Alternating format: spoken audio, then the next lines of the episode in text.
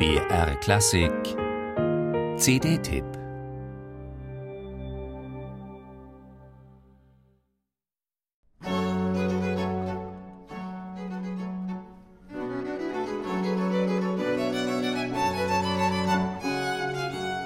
So wie heute die Zuschauer in die Hamburger Elbphilharmonie strömen, egal was gespielt wird, so strömten sie in Hamburg schon einmal vor rund 350 Jahren.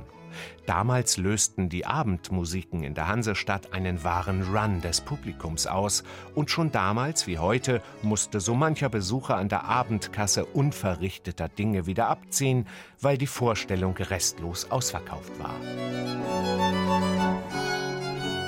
Die Abendmusiken waren die ersten öffentlichen Konzertreihen in Deutschland. Erfunden hatten sie zwar die Konkurrenten aus der Hansestadt Lübeck, namentlich der damalige Organist der Marienkirche Franz Tunda.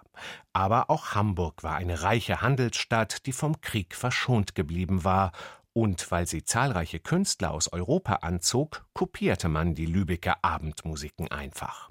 Dafür konnten die Hamburger aber immerhin mit der Errichtung des ersten bürgerlichen Opernhauses in Deutschland punkten. Nicht nur kaufmännisch, auch künstlerisch wetteiferten die beiden Hansestädte miteinander.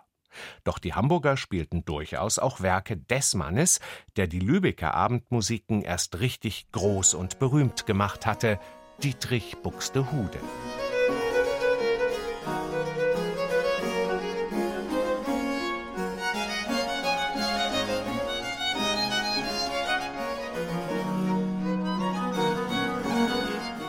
Buxtehude war als führender Vertreter des norddeutschen kontrapunktischen Stils ohnehin befreundet mit seinen Hamburger Kollegen Johann Theile und Johann Adam Reinken.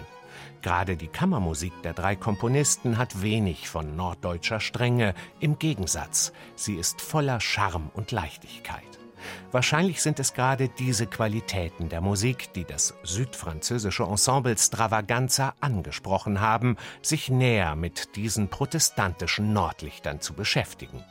Auf ihrem neuen Album hat das Ensemble ein mutmaßliches Konzert hanseatischer Abendmusik zusammengestellt und präsentiert fünf Sonaten.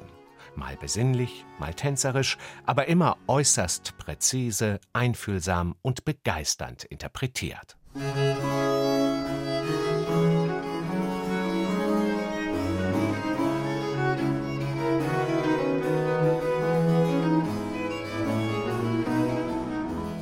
Der große Buxtehude ist mit zwei Sonaten vertreten, Reinken und Teile jeweils mit einer. Nur die fünfte Sonate erstaunt etwas in diesem Programm. Sie stammt von Philipp Heinrich Erlebach. Zwar wurde der in Ostfriesland geboren, doch wirkte Erlebach niemals in Norddeutschland, sondern als Kapellmeister einer kleinen Residenzstadt in Thüringen.